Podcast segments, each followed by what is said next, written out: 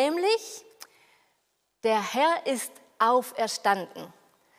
Und jetzt ist normalerweise so, wenn wir hier in unserem Saal die volle Mannschaft da haben, da kommt normalerweise eine Antwort.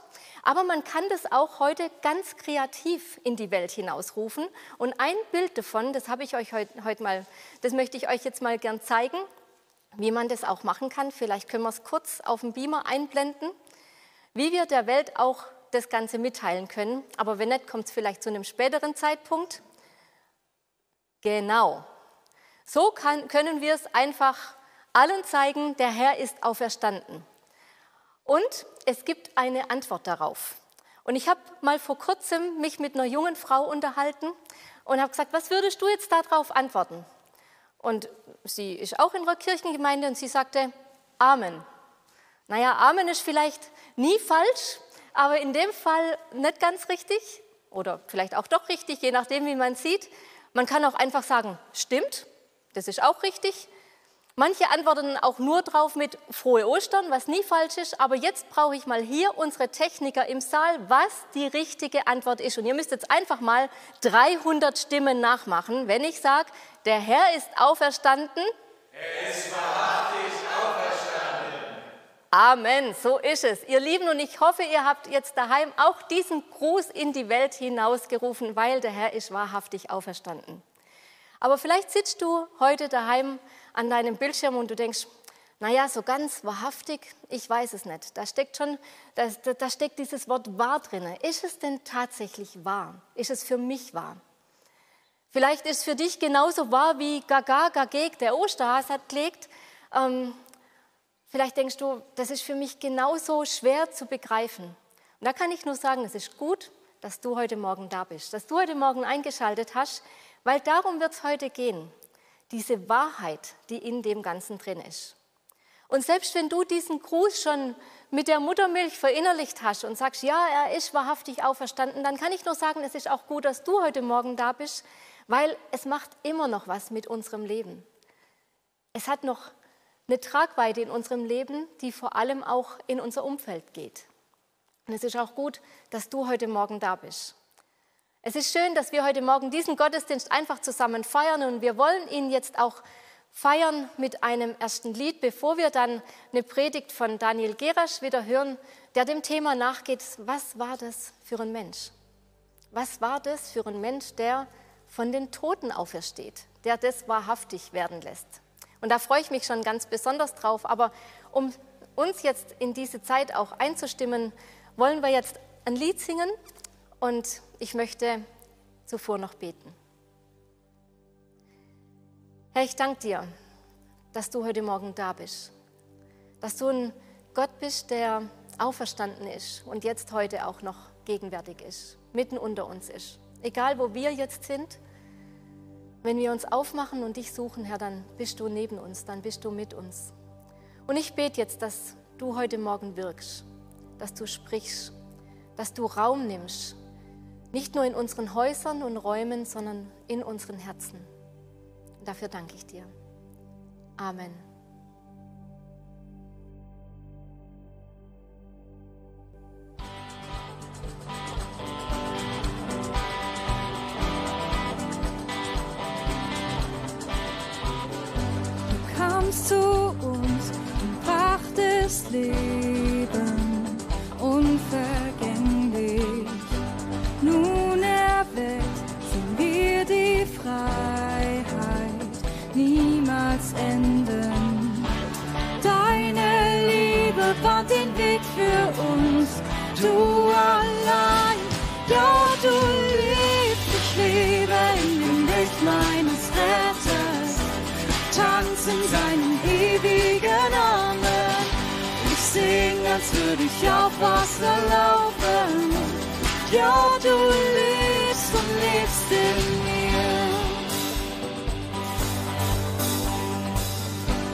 Tiefsten Grau bunte Farben rufst du uns her. Dein Leben strahlt für alle sichtbar, die Welt wird sehen. Deine Liebe bahnt den Weg für uns, du allein, Ja, du lebst, ich lebe in dem Licht meines Retters. Tanz in seinen ewigen Armen. Ich sing, als würde ich auf Wasser laufen. Und ja, du lebst, du lebst in mir. Ich lebe, um dir zu folgen.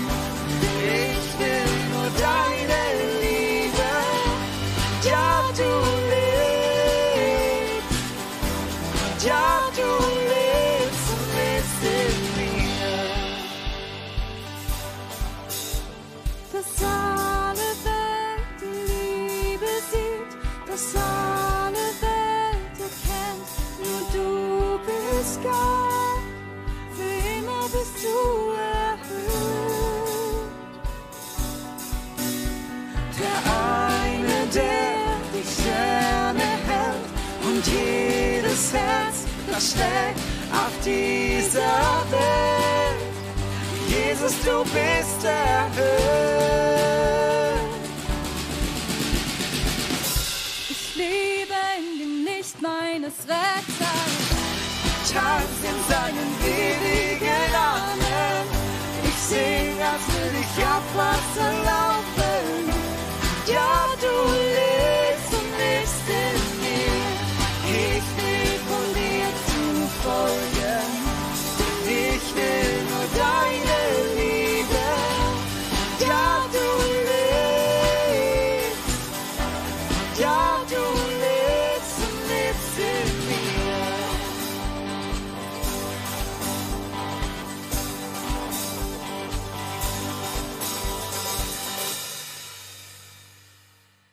Vor langer Zeit sagte einmal der Prophet Jesaja folgendes über Jesus Christus.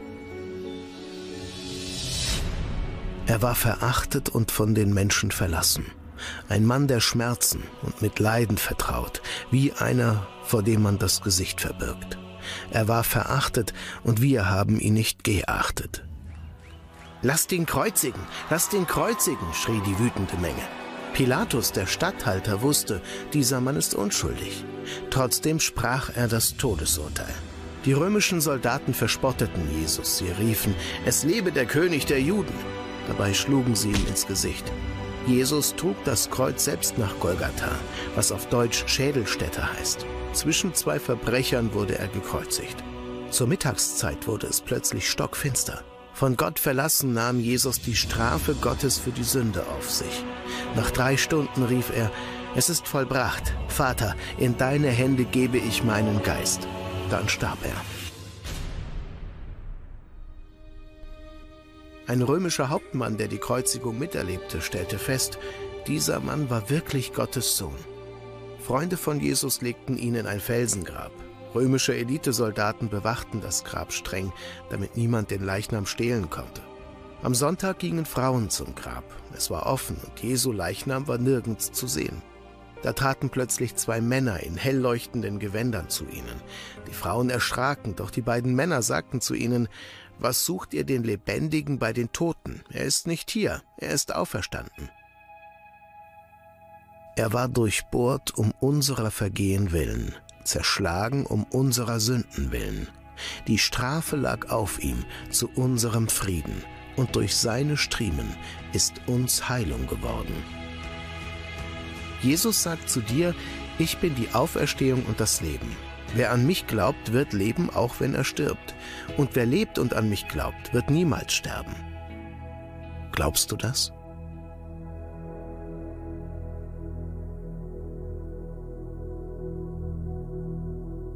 Glaubst du das? Ich bin die Auferstehung und das Leben. Und wer an mich glaubt, der wird leben, selbst wenn er stirbt. Glaubst du das? Wirklich? Wirklich? Ich habe vor kurzem auf YouTube so ein äh, Reaction-Video gesehen, nachdem mir jemand gesagt hat, er würde an Ostern immer über diesen, diesen Text predigen und über, äh, über diese Passage. Äh, und da gibt es so einen Videoclip dazu, der total bewegend ist. Und dann habe ich den gesucht und bin zufällig auf so ein Reaktionsvideo gekommen. Ich wusste gar nicht, dass es sowas gibt. Man guckt sich also Leute an, die sich was angucken und äh, man findet dann ihre Reaktion interessant. Und da haben sich, äh, hat sich, ich denke mal, es ist ein Pärchen oder so, hat sich so einen Clip angeguckt über Barabbas, der Stadt Jesus freigegeben wird und Jesus, der sich opfert für ihn. Und äh, man sieht da einige Sequenzen auch aus äh, dem Film Die Passion Christi und man merkt es den beiden an, es ist hart und es ist schwer für sie zu ertragen und sie sind unglaublich bewegt davon. Ähm, aber die erste Reaktion danach ist, das ist sehr bewegend, auch wenn ich das Ganze aus historischer Sicht vielleicht anders betrachten würde. Ist es wirklich so passiert? Ist das wirklich so passiert? Glauben wir das wirklich? Und ich muss sagen, an der Stelle, die Kritik seinerseits ist unberechtigt. Man kann eigentlich nicht behaupten, dass das, was da so beschildert worden ist, dass es nicht so passiert ist. Es gab immer mal wieder eine Phase, wo man behauptet hat, Pontius Pilatus hätte es nie gegeben, weil es keine römischen Aufzeichnungen davon gab. Und irgendwann hat man in Jerusalem so einen großen Stein gefunden, oder in Caesarea, glaube ich, wo Pontius Pilatus draufsteht. Und plötzlich war klar, okay, ja, den hat es doch gegeben, genau in der Zeit, und es ist genauso passiert. Was wissen wir denn genau? Im Jahr 33 nach Christus, am Tag vor dem Passafest, ist durch einen kurzen Prozess ein unschuldiger Mann namens Jesus von Nazareth zum Tod am Kreuz verurteilt worden und innerhalb eines kurzen Prozesses direkt auch hingerichtet worden, auf einem Ort namens Golgatha. Das ist ein Fakt, das ist Tatsache. Und 750 Jahre vorher ist das angekündigt worden, was wir gerade in diesem Clip auch gesehen haben, was Jesaja sagt über den zukünftigen Messias. 750 Jahre vorher ist das genau so beschrieben worden. Das ist ein Fakt. Die Tatsache, dass im Alten Testament, in den Schriften des Judentums angekündigt wird, dass es einen Messias geben wird, der kommen wird, der geboren wird an einem bestimmten Ort, in einem bestimmten Zeitfenster, der einen bestimmten Lebensstil hat, der ein bestimmtes Handeln vorweist und der auf eine bestimmte Art und Weise sterben wird und dann sogar auferstehen wird. Hunderte Jahre im Voraus ist das aufgeschrieben worden, ist das prophezeit worden und das kannst du nachlesen, das ist ein Fakt. Ja? Was wir auch feststellen können, ist, die Selbstoffenbarung Gottes, dass Gott sich mitteilt durch Menschen und ganz konkret zu ihnen spricht, endet mit Jesus. Es gibt, der, der Kanon der Bibel sozusagen ist abgeschlossen. Das Alte Testament ist nicht mehr erweitert worden. Also das letzte Wort ist gesprochen, das ist ein Fakt. Was ich damit mache, ist dir selbst überlassen. Selbst in postfaktischen Zeiten ist das eine Tatsache. Die Frage ist einfach, was machst du damit? Und du kannst Gottes Angebot annehmen, du kannst es glauben, diese Frage beantworten mit einem Ja, die Jesus dir stellt. Und du kannst das Geschenk annehmen, was er dir anbietet. Das ist deine Sache. Aber faktisch würde das kein Historiker so bestreiten, dass es so passiert ist. Und auch wenn wir uns Jesus und sein Leben angucken und die letzten Jahre seines Wirkens, dann ist es so, dass er immer wieder selber seinen Tod und die Art und Weise angekündigt hat. Und dass wir sehen, im Prozess, in der Hinrichtung, gibt es da keinerlei Gegenwehr. Er versucht nicht, um sein Leben zu kämpfen, er weigert sich nicht, er wehrt sich nicht, sondern er erträgt es. Und es ist genau so, wie er es gesagt hat. Ob dir das gefällt oder nicht. Und ich glaube, das ist gar kein neuartiges Phänomen, dem stellen wir uns nicht nur an Ostern. Ich weiß vor einigen Jahren, als in den USA verschiedene Kandidaten zur Wahl gestellt worden sind und sich so im, im Zuge dessen so herausgestellt hat, wer wahrscheinlich Präsidentschaftskandidat werden würde, gab es viele US-amerikanische äh, Schauspieler und, Hollywood-Stars und so, die gesagt haben, wenn Trump jemals gewählt werden sollte, dann werde ich das Land verlassen. Haben sie nie gemacht, sind nie ausgezogen, also ich wüsste jedenfalls von keinem. Aber man, als man so diesen Prozess beobachtet hat, sagt man, kann es wirklich sein, dass ein, also aus unserer Perspektive, jedenfalls die meisten Menschen, die ich kenne, finden es irgendwie seltsam. Und das Verrückte ist jetzt, wenn wir uns die nächste Wahl anschauen, ist die Wahrscheinlichkeit gar nicht so gering, dass, äh, dass er wiedergewählt wird. Ja?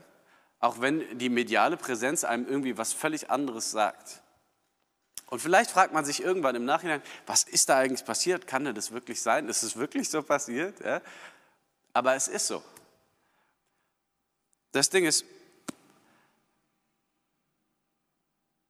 es gibt Dinge, die sind so, ob sie dir gefallen oder nicht. Ob du zustimmst oder nicht, ändert nichts an der Realität. Die Auferstehung eines Menschen, der tot war und wieder lebendig wird, ist der entscheidende Unterschied, der das Christentum von allen anderen Weltreligionen unterscheidet.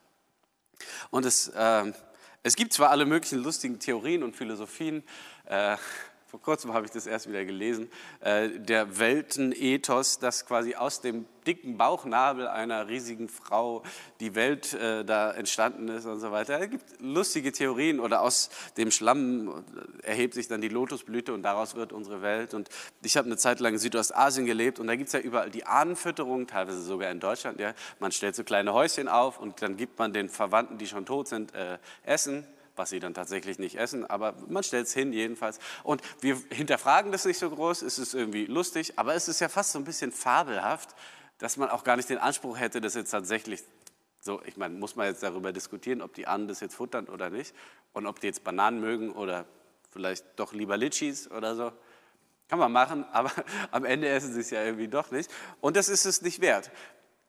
Aber was diskutiert wird, ist die Glaubwürdigkeit der Auferstehung. Ostern ist das größte Fest der Welt. Aber kann ich, mir das, kann ich mir das wirklich vorstellen? Kann ich das wirklich glauben? Und selbst viele Christen oder Menschen, die sich Christen nennen, haben Mühe mit dieser Tatsache, weil es sich rational schwer erklären lässt. Das ist der größte Angriffspunkt. Und es gibt verschiedene Theorien, es gibt so acht populäre, sage ich mal, die sich mit dieser Frage auseinandersetzen, ist es wirklich passiert? Kann eigentlich nicht sein. Und der eine gemeinsame Nenner ist, es gibt keine Auferstehung.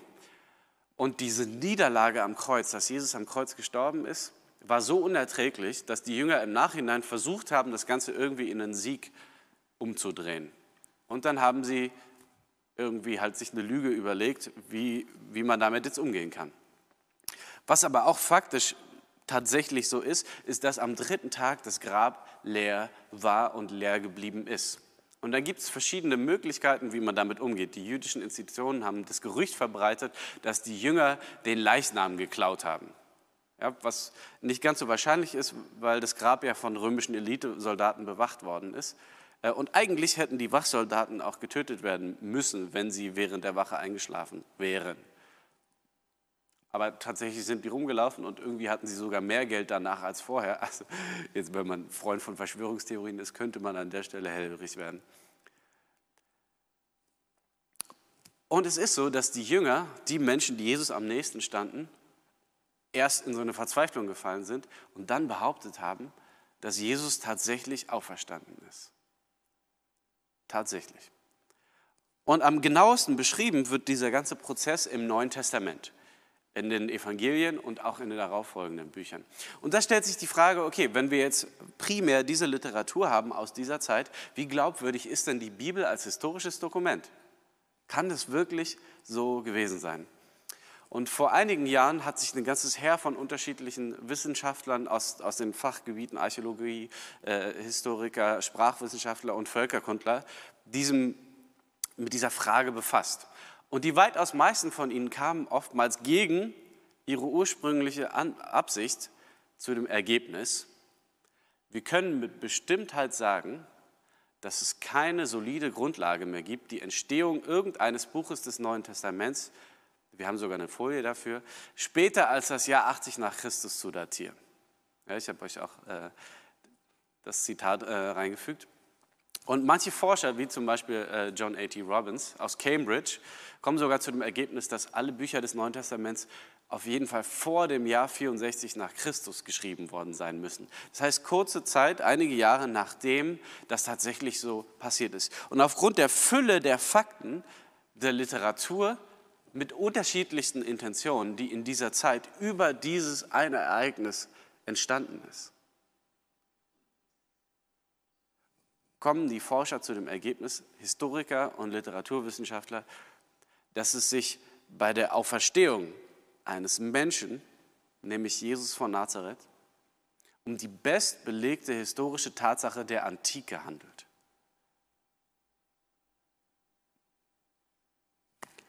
Kann man trotzdem nicht glauben. Oder? Wie kommt man auf sowas? Kann man sowas glauben? Jetzt könnte man sagen, die Jünger haben sich das ausgedacht und dann haben es halt allen erzählt. Aber elf von zwölf Jüngern sind eines unnatürlichen Todes gestorben. Die sind hingerichtet worden auf brutalste Art und Weise für eine Lüge, die sie sich selber ausgedacht haben. Wer würde sowas machen? Und die Frage musst du dir einfach stellen. Würdest du sterben für eine Lüge, die du selbst erfunden hast? Wärst du bereit, dein Leben zu geben? Für eine Wahrheit, die du im Herzen wirklich glaubst, wo du dir selber ausgedacht hast? Also ist die Frage eigentlich, wenn es so gut belegt ist, wenn so viele Hunderte, sogar Tausende Menschen dafür sterben, für diese Erkenntnis, für diese Wahrheit, kann es wahr sein? Kann ein Mensch von den Toten wieder auferstehen? Rein medizinisch ist es nicht möglich. Kann Gott sowas tun? Kann Gott sowas tun? Die Frage ist so ein bisschen, was kann denn Gott eigentlich? Ist Gott übernatürlich? Man könnte es auch so sagen. Gibt es tatsächlich einen Unterschied zwischen dem Schöpfer und dem Geschöpf? Kann Gott übernatürlich wirken? Und wenn nicht, was unterscheidet ihn dann von, ihm, von uns? Und wir haben oft die Tendenz, dass wir Gott und unsere Vorstellung von diesem übernatürlichen Wesen so in so eine Box tun und selber die Grenzen festlegen. Aber wenn Gott in so eine Box passen würde, wäre er dann Gott? Und Ostern ist der Ausdruck dessen, dass er niemals in irgendeine Box passen wird, weil er den Rahmen sprengt, weil er den Rahmen sprengt, all dessen, was du dir vorstellen kannst und weil für ihn nichts unmöglich ist. Jesus sagt es heute zu dir.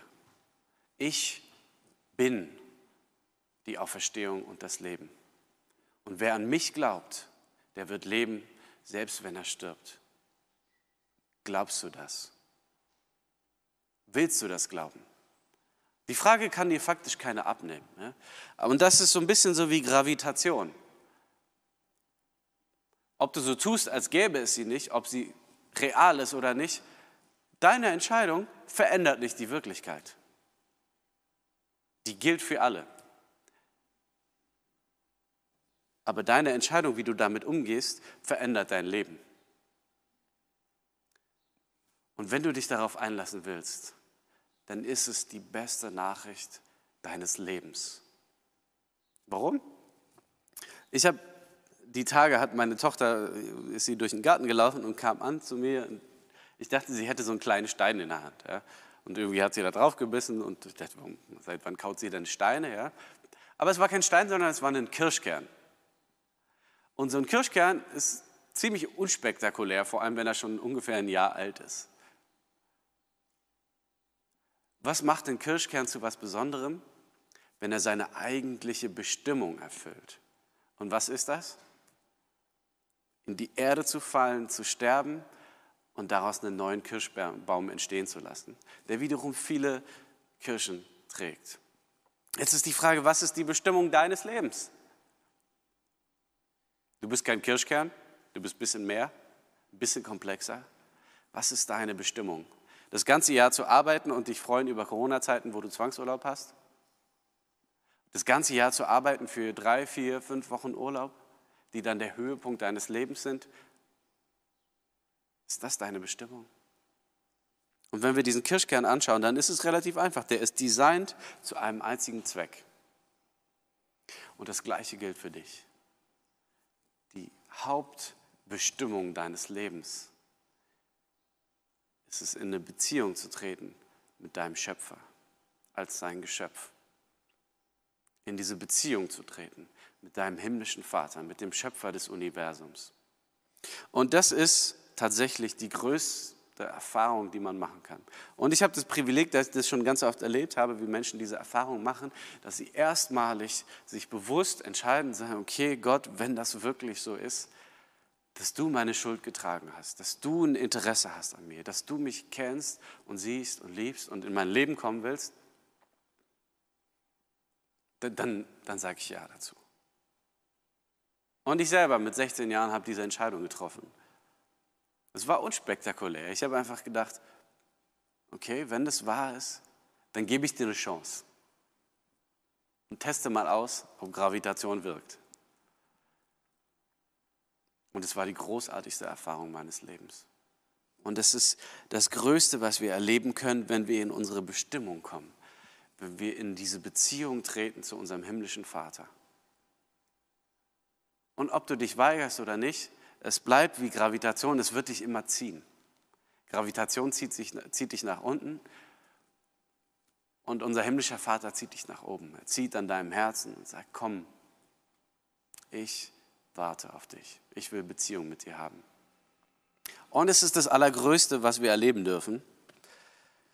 Und äh, bevor ich das Ganze jetzt gleich nochmal bildlich darstellen möchte, etwas plastisch, möchte ich dir nochmal diese Frage stellen, die Jesus dir stellt heute Morgen. Denk darüber nach.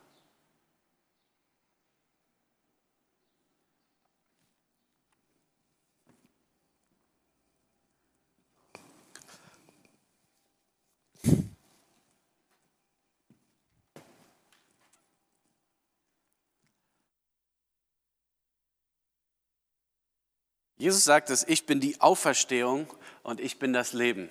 Und wer an mich glaubt, der wird leben, auch wenn er stirbt. Und wir haben am Kampffreitag gesehen, was passiert mit unserer Scham und unserer Schuld, wenn wir keinen gesunden Umgang damit finden. Und an Ostern feiern wir, dass es nicht dabei bleibt, dass die Kisten da stehen, sondern dass Jesus ein für alle Mal deine Schuld, egal wie groß sie ist, getragen hat und er hat sie nicht nur mit ins Grab hineingenommen, sondern er ist da nicht geblieben. Und das ist diese Freude, die wir an Ostern zelebrieren, dass, dass der Blick aufs Kreuz nicht versperrt bleibt. Er war es vielleicht in deinem Leben bisher. Du konntest nichts anfangen mit dieser Botschaft, sie war irgendwie fremd und sie war anders und irgendwie wollte man das nicht. Aber das Schöne ist an Ostern, Jesus durchbricht all das, was uns trennt. Und er lädt dich ein, dass er es auch in deinem Leben machen kann.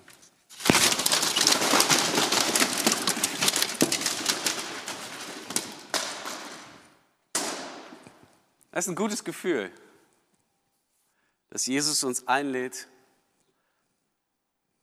die Sachen hier liegen zu lassen und ihn die zu durchbrechen. Und vielleicht geht es dir so, dass du denkst, ganz ehrlich, das war jetzt nichts Neues für mich. Ich bin vertraut damit, ja. Das war eine gute Wiederholung. Ich weiß, dass Jesus das bewirkt hat. Ich weiß, dass er wirklich auferstanden ist. Das ist Zentrum meines Lebens, meiner Theorie, meines theologischen Lebens. Hey, umso besser. Dann lebt das. Dann lebt das. Und lebt mit diesem Bewusstsein, dass die Auferstehungskraft wirksam ist. Dieselbe Kraft, die Jesus von den Toten lebendig gerufen hat, die lebt in dir. Und der größte Plan, die Bestimmung unseres Lebens, ist es hineinzutreten in diese versöhnte Beziehung zu Gott und dann anderen zu helfen, das Gleiche zu erleben. Wie diese Trennwand weggerissen wird und wie Gott uns frei macht. Amen.